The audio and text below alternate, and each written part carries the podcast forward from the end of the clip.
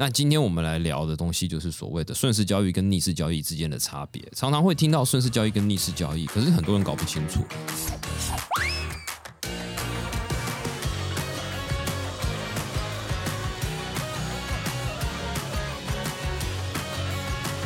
欢迎收听股市韭菜同学会，大家好，我是 K C，我又来公司录 Podcast 了。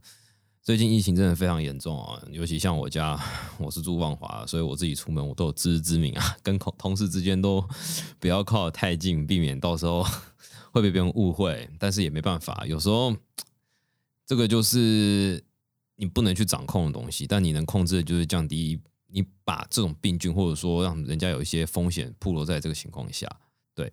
那今天我们来聊的东西就是所谓的顺势交易跟逆势交易之间的差别。常常会听到顺势交易跟逆势交易，可是很多人搞不清楚。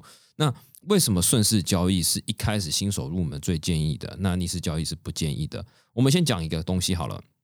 顺势交易它是优点就是它是高报酬，但它其实胜率很低。但逆势交易呢，它是胜率极高，但报酬极低。怎么说呢？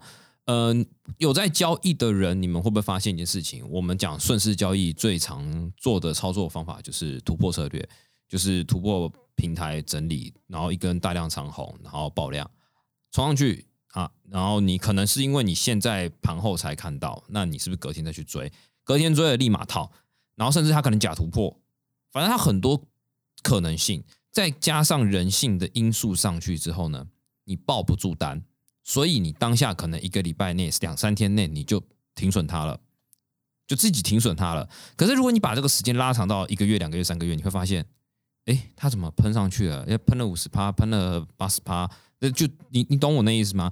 你事后去看，你会发现你当时挑的股票你买在起涨点，但是你的动作却是当下就做停损了。这是第一个人性的问题。第二个就是它有很多的假突破，尤其大家都知道是追红棒的时候呢，很多主力。很多隔日帮会说涨停，隔天开高走低，直接跟到货。那有时候他又被打回整理了。他你以为他这一根是要突破，结果他又回整理平台。所以你会发现一件事情：顺势交易它是一个胜率比较低的，但是它报酬相对稳的。它需要时间性，所以为什么这么多的老师、这么多的交易人都推崇所谓的顺势交易跟波段交易的主要原因在这里，因为它是符合部分、大部分呃一般上班族或者说一些小白，他进来股市的时候，他不要一直一直看天天看盘，然后他就可以把单给报得更稳。那什么叫逆势交易呢？逆势交易就是今天假设是在上升趋势，他去做空它，他去赚那个短短的一个行情。那为什么会说它胜率高呢？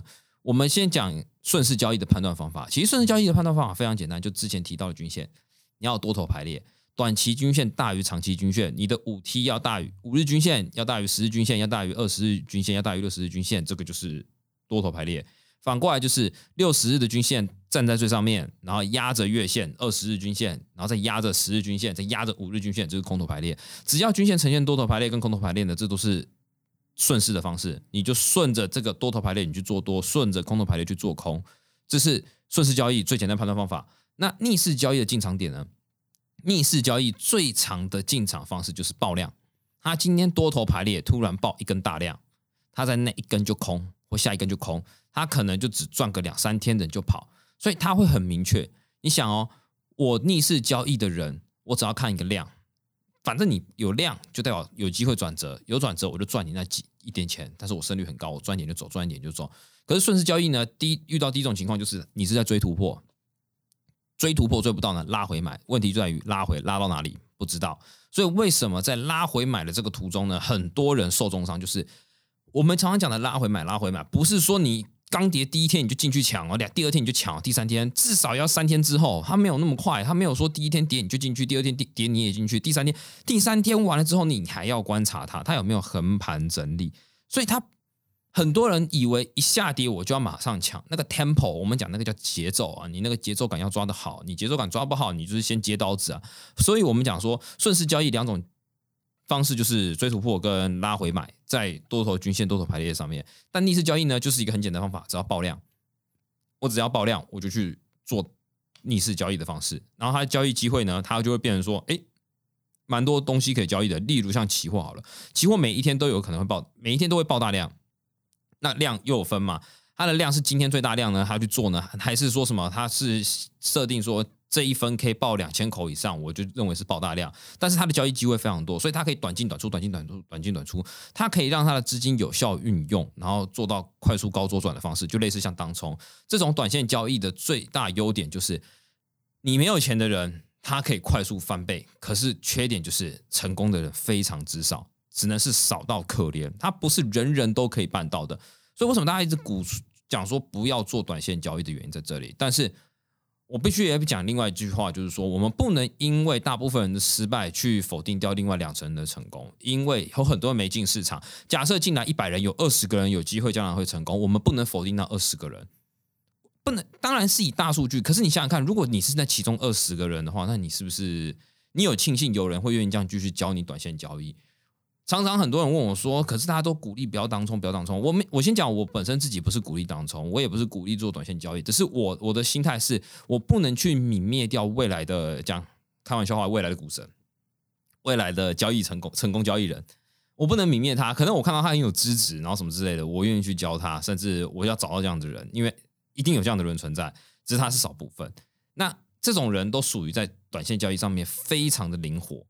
所以到后面，他你会发现哦，做短线交易的人不太做所谓的波段顺势，因为他有个概念，就是如果我一天能两三趴、两三趴的赚，我为什么要去做波段？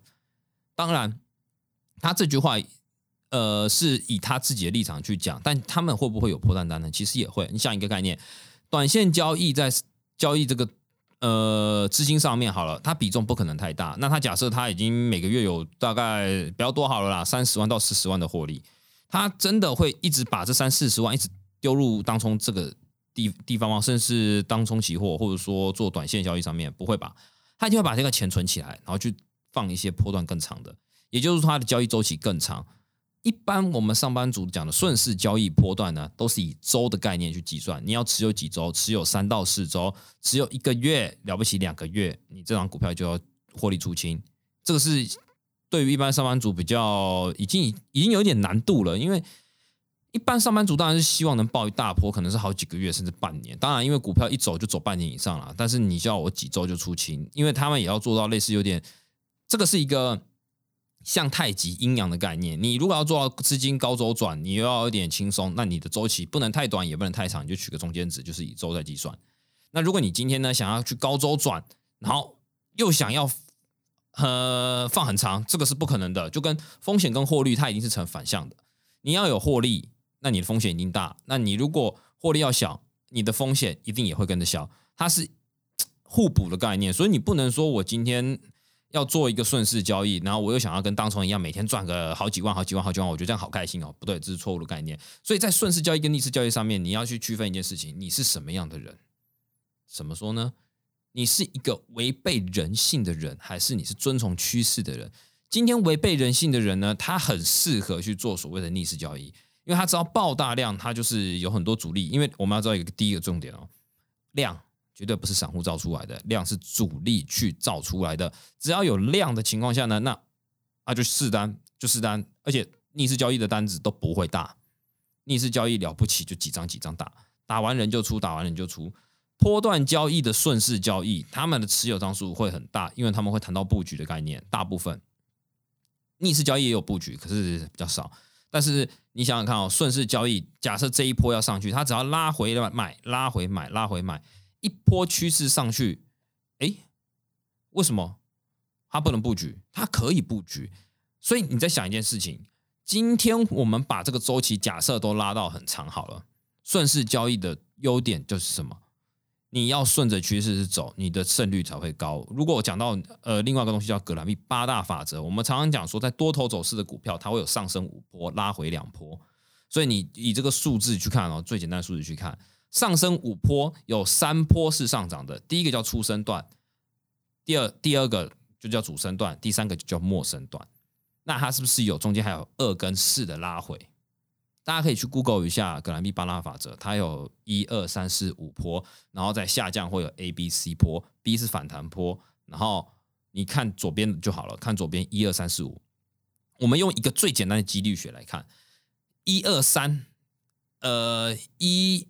一三五一三五是上涨段，二四是下降段，那我的胜率是不是就是五分之三？我可以赚到上涨的波段，只要是顺着这个趋势一直往上。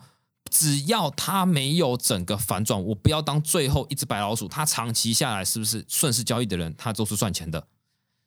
顺势交易的核心理念就在于说，我今天是每一次拉回我买进，只要这次拉回不是翻空，我都会获利。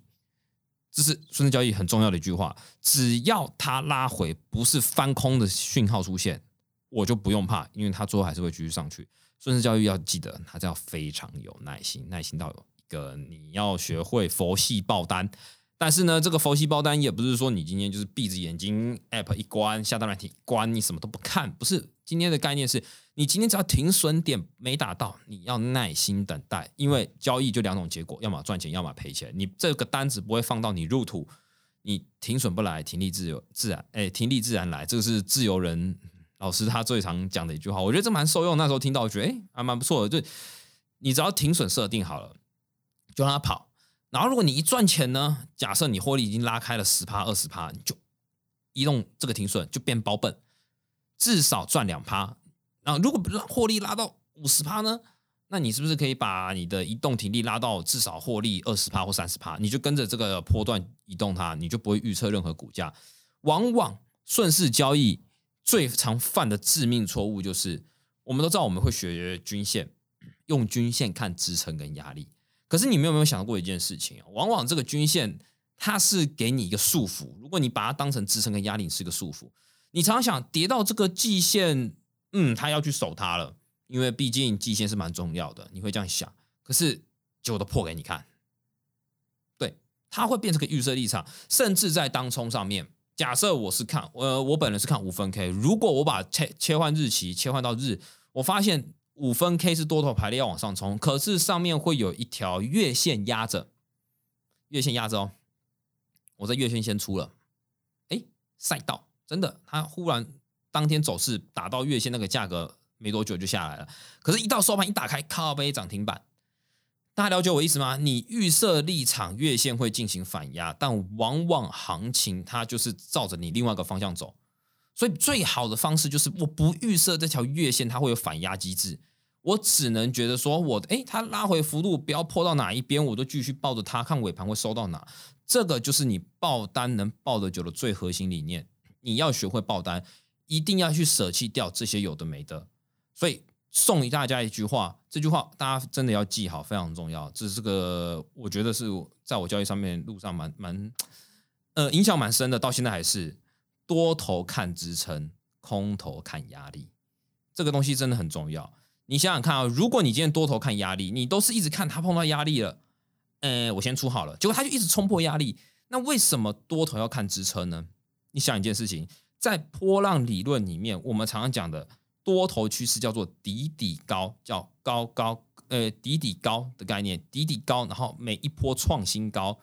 如果你把这个想法套到我刚刚讲的多头走势看支撑，只要它的支撑越垫越高，它是不是都有机会去突破前一波高点？但是如果你预设立场认为前波高点就已经有压力，你直接把它停准，呃，先停利掉，你后面那一拉上来的时候，你会发现你没赚到。反过来。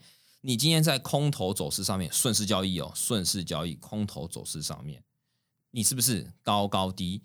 但是如果你把高高低这个概念放成你空头是看支撑啊，不好意思哦，你你支撑它都是拿来破的，多头走势的压力是拿来突破的，然后空头走势的支撑，哎，多头走势的压力是拿来突破的，然后空头走势空头走势的支撑是拿来跌破的。我搞得我好混乱呐！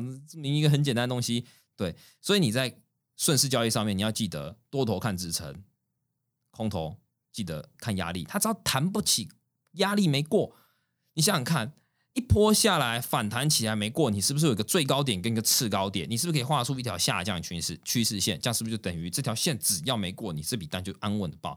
那反过来多头走势是不是有会有个最低点跟一个次低点？那你把最低点跟次低点就把它画成一条线，恭喜你，又就有一条新的上升趋势线，那你就可以赚到钱。你只要拉回，你的顺势交易就会比较轻松。好，那今天这集就到这里哦。那欢迎大家帮我们留下五星评论。那有任何问题可以在下方留言。那如果我看到的话，我会在下一次下周末的时候，下周三的时候我会录给大家。那有其他还有什么想问的，或者说什么，你可以去看看我们最近在录的抖音，就我们理财宝在录抖音，对对对，你也可以直接私讯，那个可能会比较快。那今天先这样子哦，拜拜。